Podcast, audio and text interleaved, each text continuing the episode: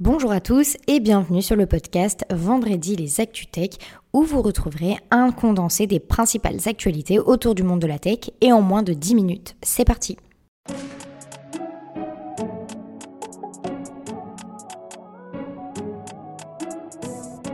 Pour cette première actualité, on est obligé de vous parler de Apple qui a dévoilé son casque de réalité mixte tant attendu qui s'appelle le Vision Pro. Il sera disponible aux États-Unis en 2024 au prix de 3500 dollars. Il est doté de caractéristiques techniques prometteuses. Le Vision Pro est équipé de la puce M2 d'Apple et de la puce R1 pour traiter les données provenant de caméras, de capteurs, de microphones, offrant une expérience immersive. Il est doté d'écrans micro LED affichant 23 millions de pixels, un système de suivi oculaire et propose même un son spatial personnalisé. Apple a développé un système d'exploitation dédié, le Vision OS, et des applications seront disponibles dès le lancement, notamment des jeux et des applications de visioconférence. Reste à voir comment il trouvera sa place sur un marché encore en quête de succès. La finale locale de Qu'est-ce programme de formation lancé par la start-up EvoluKid, a eu lieu ce mardi 30 mai à Trappes. Le projet lauréat, appelé C'est du propre, a conçu un prototype d'IA capable d'identifier et de géolocaliser des déchets.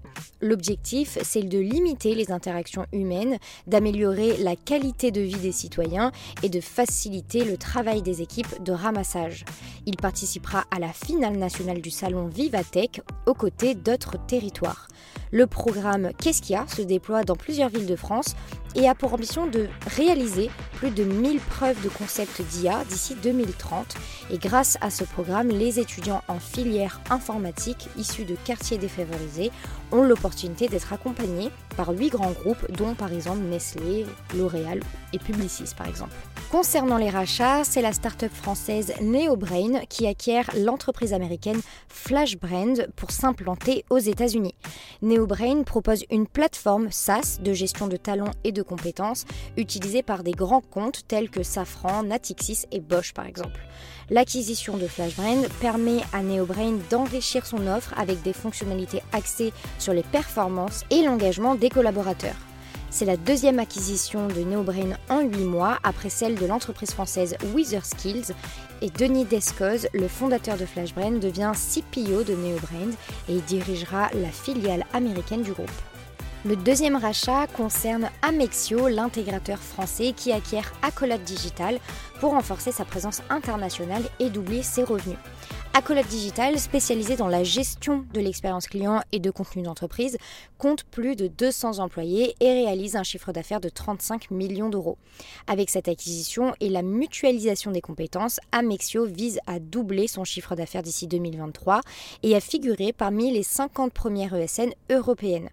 L'arrivée d'Accolade Digital permettra à Amexio de couvrir 9 pays, d'atteindre un chiffre d'affaires global de 85 millions d'euros et de compter plus de 600 collaborateurs Amexio prévoit de dépasser rapidement son objectif de chiffre d'affaires de 100 millions d'euros d'ici 2026. Et on termine par le Sénat qui a approuvé une disposition controversée du projet de loi justice autorisant l'activation à distance des caméras et des micros de téléphone dans certaines enquêtes. Cependant, des modifications ont été apportées, notamment la limitation de la géolocalisation aux infractions punies d'au moins 10 ans de prison. Cette mesure suscite des inquiétudes quant à une surveillance généralisée et à la transformation des objets connectés en dispositifs d'espionnage.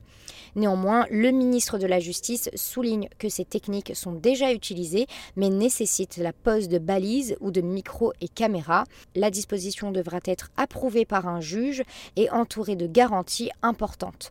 Le projet de loi comprend également d'autres mesures telles que l'extension des perquisitions de nuit et la prolongation des délais de l'enquête préliminaire sous certaines conditions. Vous le savez, on passe aux nominations et c'est l'enseigne spécialisée dans les revêtements décoratifs Saint-Maclou qui vient de recruter Guillaume Porquier en tant que DSI. Celui-ci était précédemment DSI dans l'enseigne de mode Tape à l'œil. Christian Duprat prend les rênes des activités d'Adobe en Europe de l'Ouest après 16 ans passés chez Tipco, notamment en tant que VP pour le nord-ouest de l'EMEA au sein du Cloud Software Group. Et enfin, après plus de 8 ans passés au sein du groupe Eiffage, Stéphane Rousseau a rejoint Engenico en mai 2023 en tant que DSI du groupe spécialisé dans les terminaux et les services de paiement. Concernant les levées de fonds, cette semaine, les startups de la French Tech ont levé 30 millions d'euros. C'est le logiciel d'identification et de prospection client BIM qui a levé 10 millions d'euros. Et enfin, la deuxième plus grosse levée concerne Pure Control. C'est une application et une technologie d'entreprise logicielle de pilote et de systèmes industriels qui a levé 6,3 millions d'euros. Comme d'habitude, retrouvez l'entièreté des levées de fonds directement sur nos réseaux sociaux. Pour terminer, on passe comme d'habitude au top et au flop de la semaine. Le top, c'est la start-up niçoise Kitty qui vient de lancer une application révolutionnaire d'assurance santé internationale. Grâce à l'intelligence artificielle, au machine learning, à l'automatisation et à la géolocalisation, l'application offre une protection et des garanties personnalisées en temps réel aux voyageurs lors de leur déplacement à l'étranger. Développé en partenariat avec l'INRA, le moteur de recommandation intégré met à jour automatiquement les garanties d'assurance en fonction de la situation du client. Kitty a récemment réalisé une levée de fonds de 1,9 million d'euros pour accélérer le lancement de l'application et prévoit de renforcer son équipe et d'améliorer encore l'ultra personnalisation de ses services. L'application sera présentée au salon Vivatech Paris du 14 au 17 juin. Et concernant le flop, c'est Reddit qui a annoncé la suppression de 90 emplois, soit environ 5% de ses effectifs, dans le cadre d'une restructuration visant à atteindre l'équilibre financier en 2024. La plateforme de discussion cherche de nouveaux relais de croissance et envisage de faire payer l'accès à ses API.